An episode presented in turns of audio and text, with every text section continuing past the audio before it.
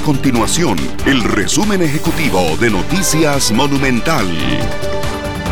Hola, mi nombre es Fernanda Romero y estas son las informaciones más importantes del día en Noticias Monumental. El Tribunal Penal de Hacienda condenó a tres funcionarios del Consejo de Seguridad Vial COSEBI por realizar cobros indebidos a cambio de favorecer a usuarios con las pruebas prácticas de la licencia de conducir. Estos funcionarios quedaron inhabilitados de ejercer cargos públicos por 10 años. Además, uno de ellos fue condenado a seis años de cárcel que descontará bajo arresto domiciliario con monitoreo electrónico, mientras que los otros dos recibieron penas de dos años de cárcel, todos por delitos de cohecho propio.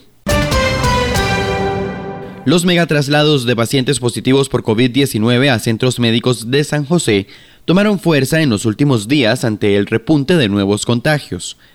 El más reciente se realizó este martes con tres traslados de forma simultánea de pacientes positivos de hospitales de San Carlos, Nicoya y Limón.